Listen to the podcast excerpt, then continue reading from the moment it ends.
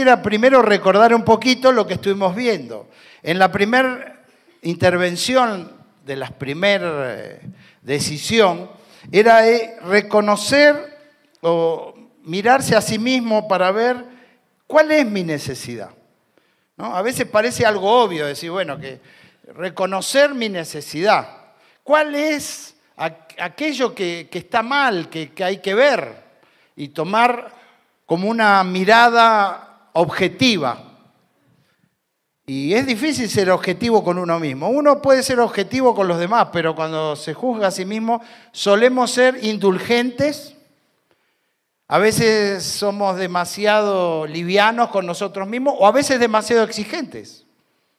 Todo está a veces sobredimensionado cuando se trata de mí, pero reconocer, después decídete por el cambio, obviamente cambiar es una decisión.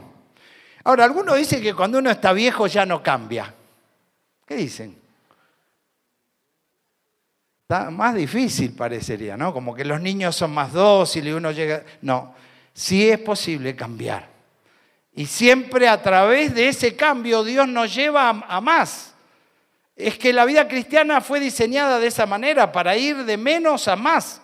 Nacemos como niños espirituales y caminamos hacia una vida adulta en la cual siempre hay una nueva montaña.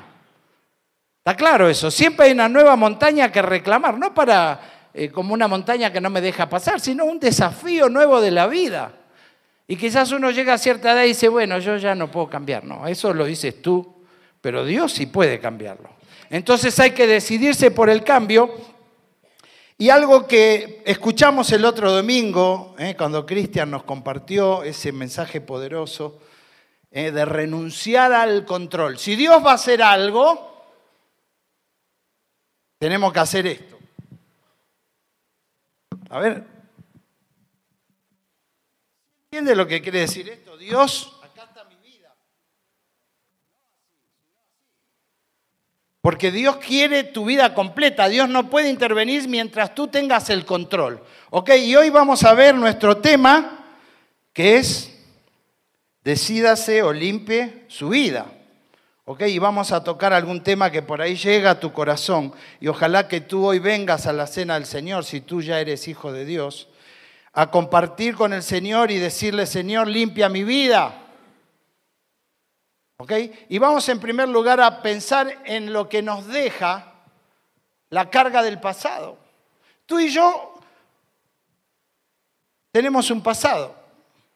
Y miras para atrás de tu vida y hay muchas cosas. Y yo estaba pensando mientras cantábamos, eh, cuán conectados somos los seres humanos. Algunos dicen que el, ser humano es un ser racional, ¿eh? otros dicen que, bueno, tiene emociones, pero en realidad el ser humano es un ser emotivo que piensa. No es que somos todos la mente. Algunos creen o muchos van dando la idea de que todo está acá y que todo lo solucionás acá, y eso no es verdad. Es más, los recuerdos, si vos pensás en los recuerdos, los recuerdos que más se graban, ¿sabes cuáles son? Los que están conectados con algún evento emotivo, algún dolor, algo que sucedió en tu vida, que marcó tu vida. Ese recuerdo va a estar fresco por mucho tiempo, o quizás por toda tu vida. Y yo miraba para atrás en mi vida y puse tres o cuatro hitos o señales, y me acordé de momentos duros de mi vida. Y dije, no, no tuve que esforzarme, pensaba, ¿qué me pasó? No, yo supe, inmediatamente lo pensé, a ver, ¿qué momentos, heridas, cosas duras que he vivido están allí? Ahora, la pregunta en esta mañana es, ¿vas a cargar con eso? Eh? ¿Vas a cargar con todo ese corazón cargado por tantas cosas que han sucedido? La Biblia dice que nosotros debemos despojarnos. ¿Eh? Y vamos a abrir la Biblia allí en Hebreos, en el capítulo 12.1, dice, despojémonos del lastre, esta es una versión internacional, despojémonos del lastre que estorba, en especial del pecado que nos asedia y corramos con perseverancia la carrera que tenemos por delante, Hebreos 12.1. ¿Eh? Y, la versión de, Reina Valera dice, de, despojémonos de todo peso y del pecado que nos hace y corramos Ahora, obviamente, la carrera de la vida es una carrera fundamental, es lo más importante. Nosotros estamos llenos de cosas que pensamos que son importantes en nuestra vida, pero solo hace falta que te metan en un hospital y que te veas los pies. Bueno, a veces no se lo ve, pero si te levantan con la cosa, estás en la cama del hospital, eso es lo que quiero decir. Y entonces ahí te das cuenta que muchas de las cosas que trajiste como una carga emocional no son importantes. Las cargabas, eran prioritarias aparentemente, pero en realidad eran una carga, un lastre, y no podemos correr con eso. No podemos correr con las cargas que, que son cosas que hemos hecho mal. Los pecados son pecados y tenemos que reconocer nuestros pecados, pero también hay cargas que no son pecados. A veces alguien pecó contra ti y tú cargas un dolor. Ok, pasame la otra. ¿Ok? Y, lo que tenemos que elegir es el gozo de Dios. ¿Somos hijos de Dios? ¿Está medio frío en la mañana? Amén. Sí, algunos hijos de Dios. Pregunté. ¿Eres feliz? No me diga. No te apures. Quisiera que lo pienses. ¿Puedo decirte lo que me pasa a mí? A veces yo estoy sumergido con pesos, a veces son pecados, y paso mucho tiempo preocupado, preocupado. Esas cargas y esos pesos no me dejan ser feliz. Lo peor de todo es que cuando lo pienso y me doy cuenta, se me fue, se me fue el tren. Yo prediqué el otro día el tren. Se fue el tren. ¿Cuántos días perdí en esto? ¿Cuánto tiempo estoy sumergido en esto? ¿Y cuánto tiempo más necesito para despojarme de ese peso y tomar la decisión. Dichoso a quien se le perdonan sus transgresiones, a quien se le borran sus pecados. Dichoso aquel a quien el Señor no toma en cuenta su maldad y en cuyo espíritu no hay engaño. Salmo 32, 1 y 2. Dichoso, ¿qué quiere decir la palabra dichoso? Feliz. Y la Biblia habla de felicidad. No habla del estado, ¿viste? Porque, a ver, el concepto de felicidad es endógeno, o sea, si todo afuera está bien. Esto es lo que cree la gente. Que si todo se alinea, y esto proviene del corazón egoísta del hombre, de nosotros. Nosotros creemos que el mundo y los planetas se alinean alrededor mío. Ya, yo creo que todo se tiene que alinear. Y cuando todo está alineado perfectamente, entonces seré feliz. Cuá, cuá, cuá. Perdiste. ¿Cuándo va a ser eso? Ah, cuando logres aquello por lo cual luchas. Ah, cuando tengas aquellos fondos que vayas a saber qué va a pasar y va a llegar eso. O cuando llegues a esta u otra meta. Bueno, mañana entonces vos estás, como diferimos los pagos, ¿no? Difiriendo nuestra felicidad. Lo que Dios tiene para mí está, pero no lo tomo, sino que hago de cuenta que tengo que llegar a tal lugar para recibirlo. Y eso obviamente no es lo que Dios propone. Dios propone una felicidad exógena. ¿Dónde comienza? adentro de mí. Está Pablo en la cárcel, ¿se acuerdan? Hechos capítulo 6, 7. Bueno, Pablo y Sila están en la cárcel, que en realidad era una cloaca. Están ahí sumergidos. Tienen hecho harapo la, la piel de la, de la espalda, las heridas. La rata le camina porque están en un cepo, entonces le caminan las ratas por arriba y las cucarachas. ¿Estaría feliz en ese lugar? Pero a la medianoche comienzan a cantar. Comienzan a cantar. Y se desarrolla en ellos un gozo que viene de afuera, de adentro, perdón, hacia afuera. Y eso es lo que Dios puede hacer. ¿Qué pasó después? Se abrió la cárcel, se convirtió el carcelero. Bueno, los milagros que pasaron comenzaron adentro, en un corazón que aprendió que no importa las circunstancias que me rodean, importa cómo Dios está en control de mi vida. Y Dios puede producir en mí lo que Él tiene para mí. Vamos a la otra lámina. Muy bien, hay caminos equivocados. Y yo quiero hoy hablar específicamente con por eh, el tema de la culpa. Ahora, ¿la culpa qué es? La culpa es un, disparador emocional. Todos sentimos culpa. La culpa no es mala en cierto momento. Porque la culpa me lleva a descubrir que hay algo que no está bien. Ese sentimiento me pone inquieto y me lleva a la necesidad de buscar una solución. La culpa está mal cuando no la abordo. Y, este es el tema de hoy. El tema de la culpa es un tema que debo abordar con honestidad ante Dios, conmigo mismo, ¿eh? y hablar con Dios y pensar conmigo y de pronto entender qué está pasando, que hay algo que no está bien. A veces la culpa tiene que ver con lo que yo hice mal, obviamente tiene que ver con algo que hice mal, pero a veces la culpa está asociada con algo que otro hizo mal. A veces la culpa está por la suposición de que hice algo mal. Por ejemplo, un padre que ve a su hijo que está perdido y está mal y el padre se carga con ese sentimiento. Es duro ese sentimiento de ver que tus hijos están tomando caminos equivocados. Y tú te haces responsable y cargas esa culpa.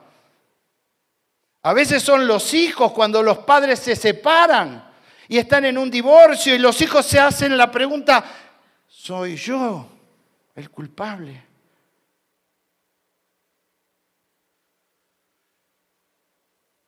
El abuso. Muchas veces el abusado siente un sentimiento de culpa y se, se atormenta a sí mismo cargándose algo que alguien le hizo. O sea, la culpa es un sentimiento, sea que yo hice el mal, sea que otros me lo hicieron, y hay caminos equivocados. La palabra de Dios dice que hay caminos que al hombre le parecen derechos, pero su fin es camino de muerte. ¿eh? Proverbios 14, 12. Anótalo que está un poquito clarito, no se ve. Hay caminos que parecen derechos, pero su fin es camino de muerte. Y marquemos la palabra como debe ser.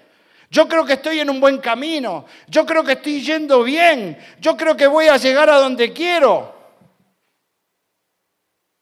Pero a veces hay un camino de muertos. ¿Quién podrá entender eso? Y a veces yo no me gusta ver a un Dios lejano, ¿no? Yo quiero ver y creo en un Dios cercano con el cual puedo hablar. Yo me identifico con Juan, siempre lo dije, si hubiera sido un discípulo, hubiera peleado con Juan para estar en ese lado de él y recostarme yo en el, corazón del Señor y preguntarle. Porque Juan estaba bien cerca cuando los discípulos, y, él dice que alguien le va a entregar, Pedro dice, Juan, te dice, pregúntale, pregúntale vos que estás, ¿quién es? ¿Quién es el que lo va a entregar?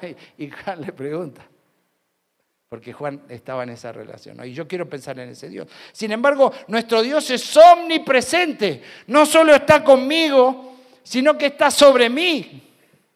El que habita al abrigo del Altísimo morará bajo la sombra del Omnipotente. Dios está arriba y yo estoy abajo. Él es el que puede controlar. Es la voz del güey. ¿Viste la chica que te habla? Dale a la calle derecha intersección en Eloya Faro. ¿Dónde está ella? Debe estar más arriba, porque a veces te dice, hay tráfico adelante, use otro camino. Y yo creo que Dios es eso para mí también. Es el Dios que todo lo ve. Eso dijo Agar, perdida en el desierto, echada y abandonada por Abraham. ¿Se acuerdan cuando estaba con su hijo recién allí y las echan porque, bueno, la historia, triste. Y Agar ¿eh? dice, el viviente que me ve, porque vio la presencia de Dios en un lugar donde no había nadie, donde estaba la muerte y lo, los buitres le daban vuelta alrededor. Y era verdad. Pero ahí ella experimentó algo con Dios. Y ella dijo, le puso un nombre a Dios. Este Dios es el viviente que me ve. Entonces nosotros tenemos que confiar más en Dios que en mi propio instinto. Tenés que confiar más en Dios en lo que, en lo que vos crees que podés hacer. Es que el problema está en lo que escuchamos de Cristian el domingo pasado. Renuncia al control. No eres tú el que sabe, tú crees que sabes, pero en verdad, si yo te hago la pregunta, ¿cuántas veces estuviste acá? En el aspecto de tiempo, ¿no? Y este momento de mi vida es hoy por primera vez y será la última. ¿Sí me entiende? Porque el tiempo de mañana no existe. Hay tres días. De esos tres, dos no existen. Es el día de ayer y el día de mañana. ¿Cuál existe? Es el día de hoy. Por eso es tan importante que yo entienda que necesito de Dios, que puedo confiar en Dios. A veces en el camino de la culpa nosotros habitualmente culpamos a los demás. ¿Estás peleado con tu esposa? Porque no te planchó la camisa. Ese es tu enojo. Ella es buena en todo, pero no te plancha. Hay que planchar la camisa, muchachos. Nadie te ve. No es humillante. Es una tarea. Tené cuidado de no, quemar la camisa. Cuesta, y vos la pagás. Pero a veces vos le echás la culpa a ella. De todas las cosas. ¿No te pasa a veces? No le digo a ustedes. A ver, chicas, ¿te culpan a veces a vos de cosas? Ahora, a veces es ella que te culpa a vos. Ese es como el escape. Es que el sentimiento de culpa está y tengo que abordarlo. Entonces encuentro un chivo expiatorio y se lo doy a este y la culpa del otro. Acá hay un libro, ¿no? ¿Cómo se llama? La culpa es de la vaca, creo. La culpa es de la vaca. Lo voy a leer, no lo leí yo, pero creo que debería leerlo porque es filosófico. Y en realidad la culpa es de otro, no es mía. ¿Y qué hace eso conmigo? Nunca voy a resolver. Seguiré con la carga emocional, seguiré con la mochila emocional, no podré ser feliz, tendré todo eso delante de mí. Otro camino es la hipocresía, me pongo la máscara, tengo un sentimiento eh, negativo en mi vida, trato de enfrentar la vida con optimismo y me pongo la cara. Hipocresía, eso viene del griego, ¿no? Y eso se usaba en los bailes y en, el teatro. Se ponía la máscara, ¿no? Y representase un papel, el papel de cristiano. Estamos siempre felices. No pecamos los cristianos, nosotros no. El mundo sí, nosotros somos perfectamente perfectos, impecables. La hipocresía es un camino equivocado. Tratar de representar un papel la comedia, ¿eh? hay un dicho en el teatro, ¿no? La función tiene que continuar. Entonces me tengo que hacer cargo, me pongo la máscara y salgo y sonrío. Y la gente hasta a veces cree de que vos sos feliz. Eso es terrible, pero la gente cree que vos sos feliz. Nadie te va a preguntar, nadie te va a ayudar, no estás aislando la hipocresía, es terrible. Es como el payaso la historia de los payasos es triste porque el payaso tiene pintado en su rostro una felicidad falsa, exagerada, ¿no? Es hasta eh, burlesco, ¿no? Que se hacen esos rasgos. Pero el payaso está triste adentro muchas veces. El payaso está desanimado muchas veces.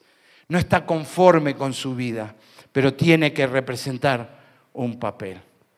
Y el otro es vivir con la culpa. Es el camino de seguir cargado. Obviamente, así que, que el camino hoy es elección.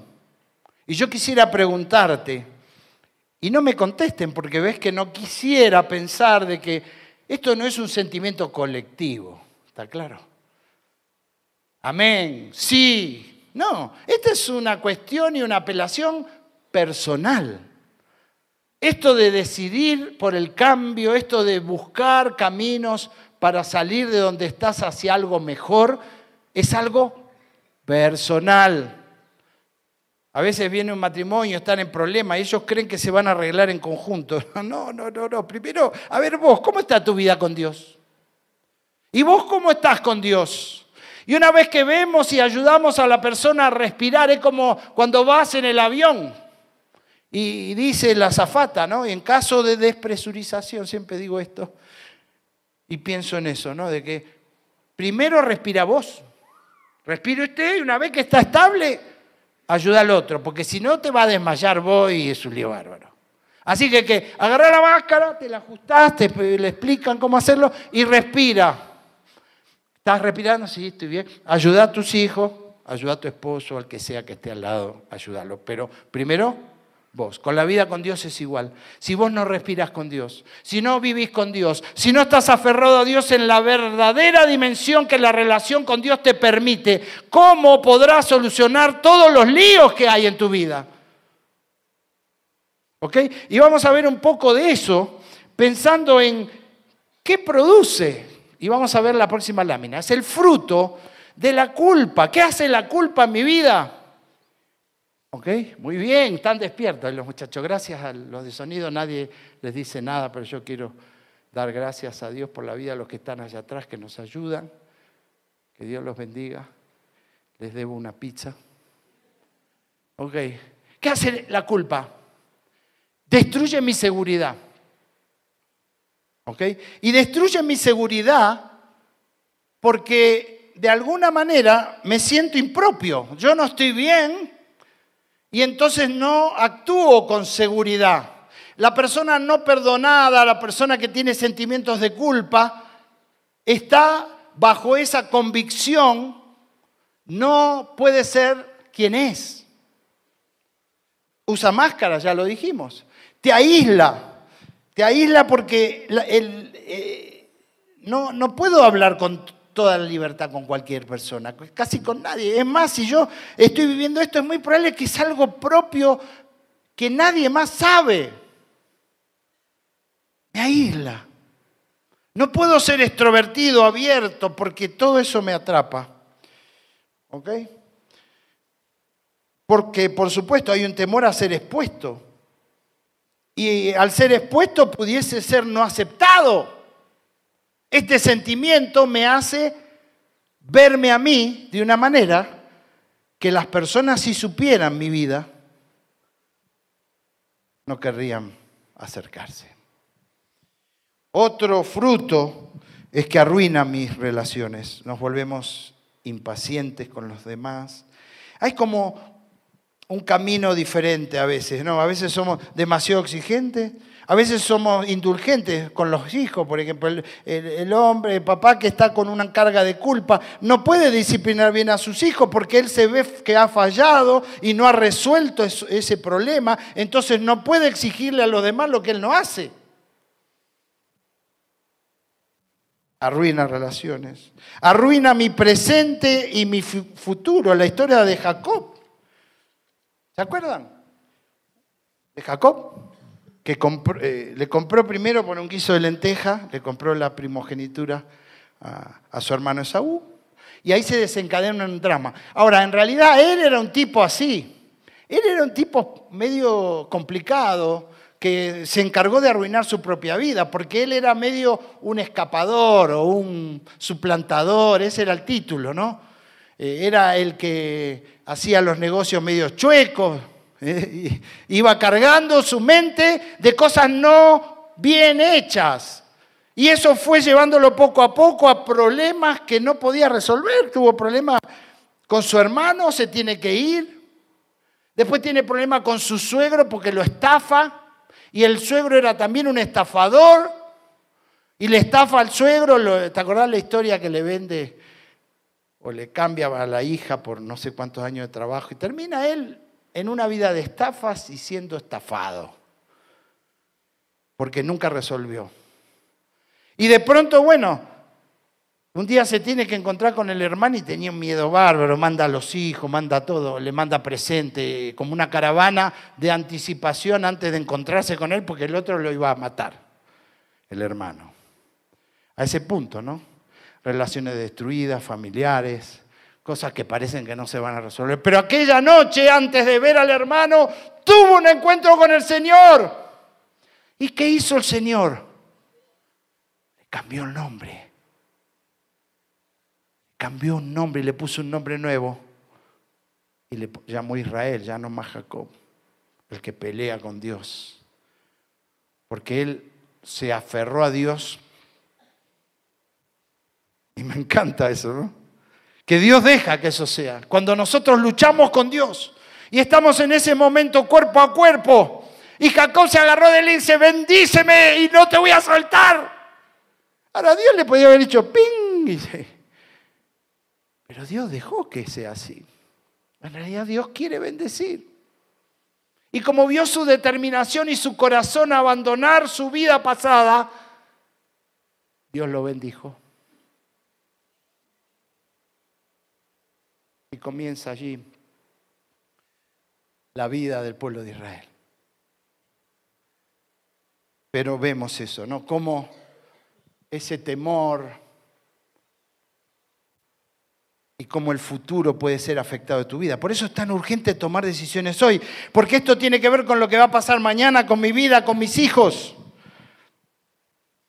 Me agota, roba mi energía. O sea, yo tengo 11 jugadores y 9 están solucionando este problema. Te quedan menos megas, porque las megas están enroscadas en un problema que no se va a resolver. Uh, ¿Viste? Da vuelta y vuelta y vuelta y no se conecta. ¿Qué pasa? ¿Qué pasa? ¿Qué pasa? Hay un problema que no está resuelto en tu vida y eso no te va a dejar ir a ningún lado. Estás jugando con cuatro jugadores, te van a llenar de goles Vas a perder el partido. Y lo último, ¿eh? me, distrae del presente. ¿no? Es como que uno está clavado en el pasado, porque lo que pasó, pasó, está claro. Ahora, cuando yo estoy clavado en el pasado, estoy mirando por el retrovisor. Es bueno mirar por el retrovisor a veces. ¿Para qué? Bueno, a ver qué pasó, qué pasa allá atrás, pero yo tengo que mirar por el parabrisas. En realidad la vida consiste en agrandar el parabrisas y achicar el retrovisor, porque si lo que está delante mío es el retrovisor que voy a ver en mi vida pasada y todos los errores, voy a estar en el pasado y no en el presente. No en lo que Dios tiene hoy y mañana. Los sentimientos de culpa no cambian el pasado como las preocupaciones no cambian el futuro. ¿eh? ¿Está claro?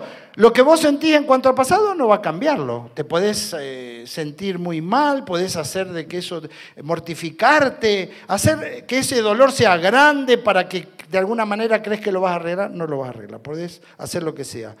No cambia el pasado.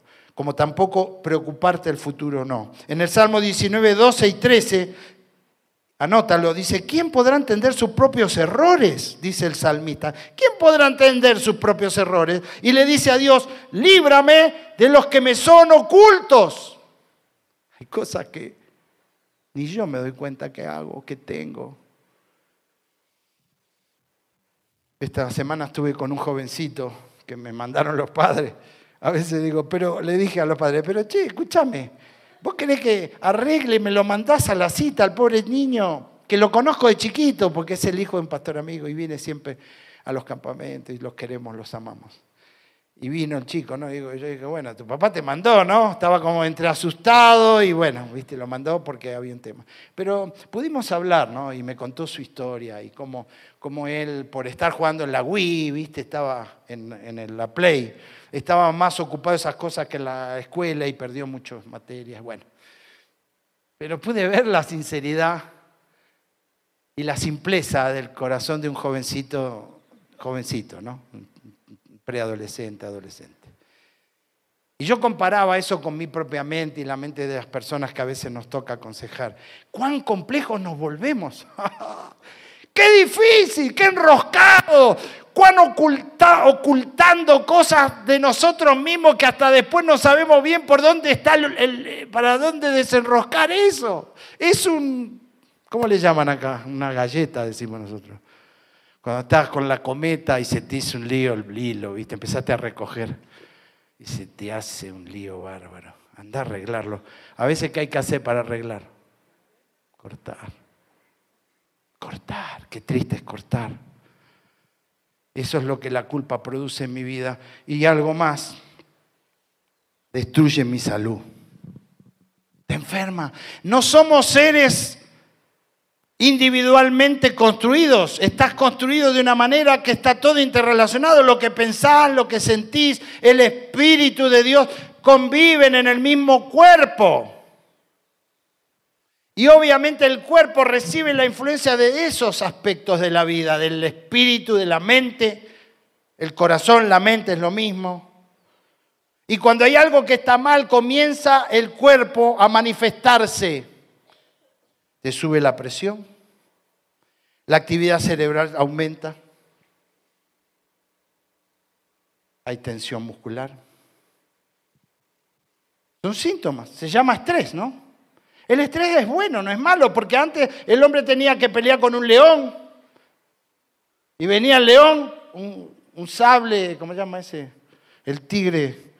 Bueno, de ahí y el tipo tiene, necesita esa tensión, la actividad cerebral al máximo, la presión eh, arterial sube para estar alerta, las pupilas se dilatan, todo eso sucede porque hay un, em, un enemigo, un peligro que te acecha. El problema es que el estrés, cuando llega la ansiedad, vos estás de esa manera y no sabés por qué.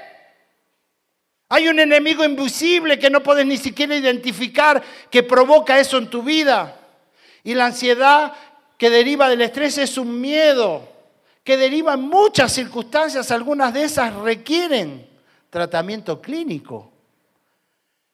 Y no es una cosa inmediata, es un proceso. Tú vas cargando la culpa, dejas que la culpa te lleve y la querés cargar y seguís cargando y pronto eso va a provocar en tu vida una enfermedad porque el estrés provoca problemas intestinales y en el intestino está el sistema inmunológico y las defensas se te bajan y el herpes que te ataca y una enfermedad viral viene a tu vida y no hay defensas. Todo consecuencia de este tema no resuelto. Cambiemos a la otra. ¿Cómo dejar atrás? La culpa. Quiero ir terminando en esta mañana.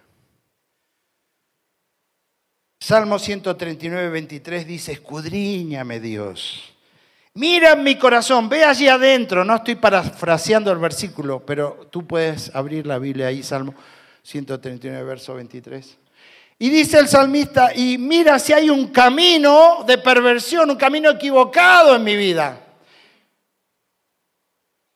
El salmista no conocía que hay scan, ni una tomografía computada, ni toda la tecnología de hoy, ¿no? Que te meten en ese coso, respire, cuente hasta día, a veces se me va el aire, te meten eso y va despacito, ¿viste? La otra vez me hicieron una que me pusieron líquido acá, me hacía pipi. Me estás haciendo pipi y me decía, aspire. Y yo contaba y veía los minutos, creo que están los segundos, y dice, sácame de acá, permiso. Y me fui al baño. Claro, me habían llenado de líquido, tomé esto, tomé lo otro, estaba y no aguantaba más. Qué tortura esa cosa, todo para hacerme ver por adentro, ¿no? Y obviamente pueden ver por adentro, pero no el alma, no tu corazón, ni siquiera tu mente, aunque ven eh, la, electroencefalogramas detectan actividad cerebral, ni siquiera tienen la menor idea de lo que pasa adentro, de los dolores, las aflicciones, la falta de contentamiento, la infelicidad. Nada se puede ver de afuera, pero hay alguien que puede. Y es tu Dios, mi Dios. Así que, hay que sacar a la luz lo escondido. Eso es lo primero. Recién hice el ejercicio. Miré para atrás y dije, chus, sí me acuerdo de esto. ¿eh? ¿Y de esto otro? También me acuerdo. ¿Y del otro? Sí. ¿Y del otro? Si pongo por año, podría poner algunas cosas en cada año de mi vida que hice mal. Y es importante saberlo. Lo siguiente es aceptar tu responsabilidad.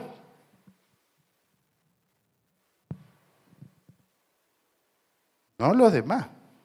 No tu esposo, si estás peleado, o tu esposa, o el que sea que sea, o tus padres. Echarle la culpa a quien quiera, pero no, acá eres tú. Soy yo, ante Dios. Y lo siguiente es pedir perdón. Miren, la psicología y la psiquiatría han llegado, o sea, obviamente entienden mucho más que antes, sin embargo todavía el cerebro es algo bastante... Se sigue descubriendo. Pero hay algo que no pueden explicar, y es cuando el hombre y la mujer llegan a Cristo y ven la cruz de Cristo, y en la cruz de Cristo y el sacrificio de Cristo, encuentran el lugar donde sus pecados pueden ser borrados sucede algo en la persona. La Biblia le llama nuevo nacimiento. Y ese nuevo nacimiento provoca en ti una nueva vida. Cero kilómetros. No una vida barnizada. Dios no toma tu vieja vida y la regla, le pone, viste que estamos llenos de polilla, comején. No le pone masilla al comején y la pinta de vuelta. Y se ve bien por un tiempo, pero después aparece de vuelta abrís y ves la cosita ahí de el acerrín que van comiendo esos bichos, no se mueren fácil. Dios no hace eso. Dios hace una nueva vida. Al que está en Cristo, nueva criatura es. Las cosas viejas pasaron y aquí son hechas nuevas. Eso es lo que Dios tiene para mí y para ti. A través del perdón. Ahora, el perdón de Dios no resuelve el mal que hiciste. Está claro, ¿no? El perdón de Dios no resuelve las maldades que le hiciste a otro. Las consecuencias de mi pecado estarán presentes en mi vida. En momentos a veces Dios nos, por su gracia, nos deja algunas cosas, pero muchas veces tenemos que recibir, porque todo lo que sembramos, si cosechamos, ¿eh? es porque hemos sembrado algo mal. Y entonces a veces hay que pagar. Por eso el siguiente paso es restituir es restituir a las personas a las cuales les hemos hecho mal. Y vamos con la última. Esta es mi pregunta para ti. ¿Te quedas en el lugar oscuro? No le tengas miedo a la luz. Es verdad, la luz va a delatarte, va a mostrar lo que sos pero va a ser algo sanador. La luz, cuando entra a tu vida, limpia. Limpia nuestra vida. Por eso la Biblia dice en 1 de Pedro 5, 7, echando toda vuestra ansiedad sobre Él, porque Él tiene cuidado de vosotros. Proverbios 23, 26, dame, hijo mío, tu corazón y miren tus ojos por mis caminos, dice el Señor. Dame tu corazón. Dame, hijo mío. Filipenses 4:6, por nada, sino que sean conocidas vuestras peticiones delante de Dios en toda oración y ruego con acción de gracias y la paz de Dios, que sobrepasa todo entendimiento, guardará vuestros corazones y vuestros pensamientos. ¿Ves que está conectado? Dios arregla tu corazón para que tu mente se alinee y sientas la paz del perdón.